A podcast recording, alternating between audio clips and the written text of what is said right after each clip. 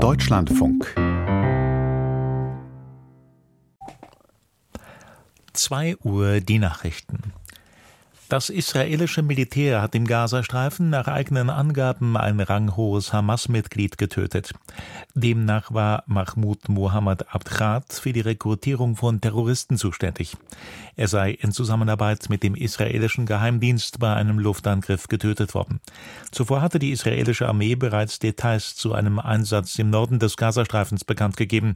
Dort sollen mehr als 100 Terroristen getötet und 35 Einrichtungen wie Waffenlager und Produktionsanlagen zerstört worden sein. Ferner habe die Armee hunderte Abschussrampen und Abschussvorrichtungen entdeckt und zerstört. Alle diese Angaben konnten nicht unabhängig überprüft werden. Der israelische Ministerpräsident Netanyahu stellte in einer Ansprache in Tel Aviv klar, dass die Regierung den Forderungen der Hamas nicht nachgeben werde. Gestern hatte in Kairo ein weiteres Treffen der Vermittlerstaaten USA, Katar und Ägypten stattgefunden, dem Israel jedoch anders als die Hamas zunächst fernblieb. Israel verlangt von den Islamisten unter anderem eine Liste der noch lebenden Geiseln in ihrer Gewalt. In Haiti konnten bei der Erstürmung des größten Gefängnisses des Landes offenbar tausende Häftlinge entkommen. Bewaffnete Banden hatten das Nationalgefängnis in der Nacht zu Sonntag gestürmt.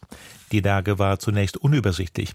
Wie nun mehrere Nachrichtenagenturen übereinstimmend berichten, befinden sich nur noch rund 100 der vormals fast 4000 Häftlinge in der Anstalt.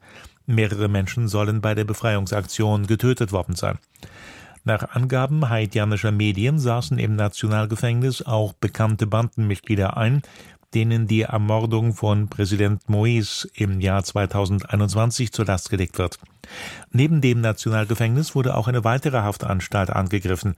Bereits in den vergangenen Tagen hatten andauernde Schießereien das Leben in der Hauptstadt Port-au-Prince zum Erliegen gebracht. Durch ihre koordinierten Aktionen wollen die kriminellen Banden den Rücktritt von Ministerpräsident Henri erzwingen. Im Rahmen der Fahndung nach den mutmaßlichen früheren RAF-Terroristen Garwig und Staub hat die Polizei in Berlin eine weitere Wohnung durchsucht. Eine Sprecherin des federführenden Landeskriminalamtes Niedersachsen teilte mit, in der Wohnung sei niemand angetroffen worden. Folgerichtig gebe es auch keine Festnahme. Die Wohnung werde weiter kriminaltechnisch untersucht, hieß es. Dies können noch mehrere Tage in Anspruch nehmen.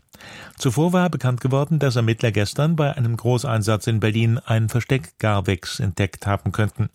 Der seit mehr als 30 Jahren gesuchte habe mit hoher Wahrscheinlichkeit in einem Bauwagencontainer auf einem Gelände in Berlin-Friedrichshain gelebt. Bei dem Einsatz dort wurde er allerdings nicht angetroffen. Garwig und Staub sollen, wie die mittlerweile verhaftete mutmaßliche Terroristin Klette, der dritten Generation der Rote Armee-Fraktion angehört haben. Der SPD-Fraktionsvorsitzende Mützenich hat die Forderung der CDU zurückgewiesen, Bundeskanzler Scholz im Verteidigungsausschuss zur Abhöraffäre bei der Bundeswehr zu befragen. Mützenich sagte im ZDF, die Opposition baue so wörtlich einen Popanz auf. Dass sich britische Soldaten in der Ukraine befinden, wie in dem abgehörten Gespräch erwähnt, sei seit Monaten bekannt.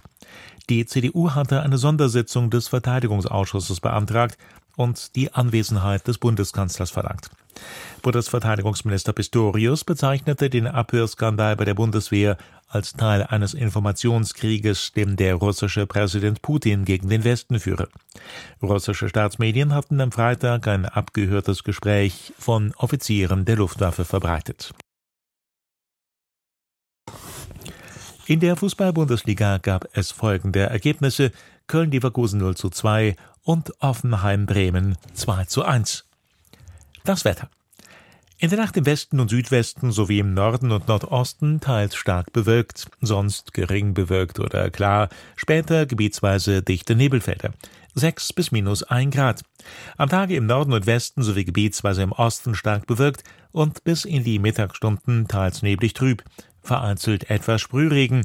Im Süden nach Nebelauflösung sonnig. Temperaturen 8 bis 15 Grad. Die weiteren Aussichten am Dienstag dichte Bewölkung und nur hier und da etwas Sonne, örtlich Schauer, 5 bis 12 Grad. Das waren die Nachrichten. Mehr Informationen in den Apps DLF Nachrichten und DLF Audiothek.